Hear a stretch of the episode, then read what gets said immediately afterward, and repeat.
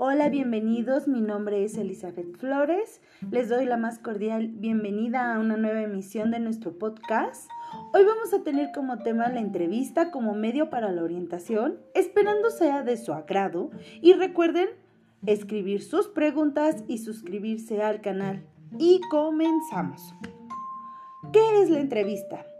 Es una conversación entre el entrevistador, es decir, un maestro u orientador, con el entrevistado, el alumno o padre de familia.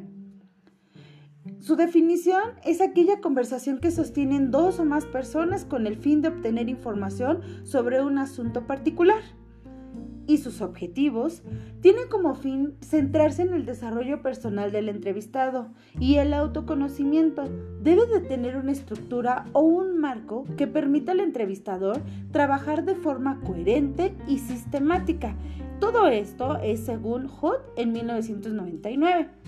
Además de obtener datos acerca de la personalidad y de la conducta de los niños y adolescentes, proporciona información ayuda a corregir hábitos y actitudes, aparte ayuda con la orientación vocacional y el apoyo para la solución y resolución de problemas psicológicos y emocionales.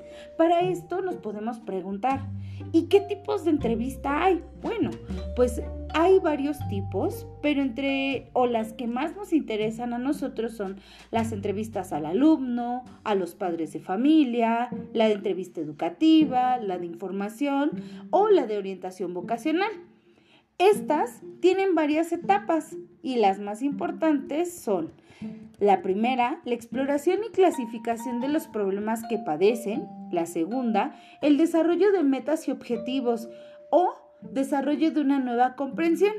Además de la tercera, que es concebir y ejecutar planes de acción e intervención. Durante la entrevista se debe de tener mucha seguridad, siendo tú el entrevistador, y autoconocimiento para no emitir juicios. Por otro lado, debe de tener una buena técnica de comunicación para que el entrevistado se sienta alentado para hablar con libertad, pudiendo expresar sus emociones y sentimientos, permitiendo que se cumpla el objetivo de la entrevista. Según Rogers, en 1978, definir las condiciones modulares de empatía, respeto y congruencia como parte de ámbitos primordiales, esto nos llevará a una buena orientación.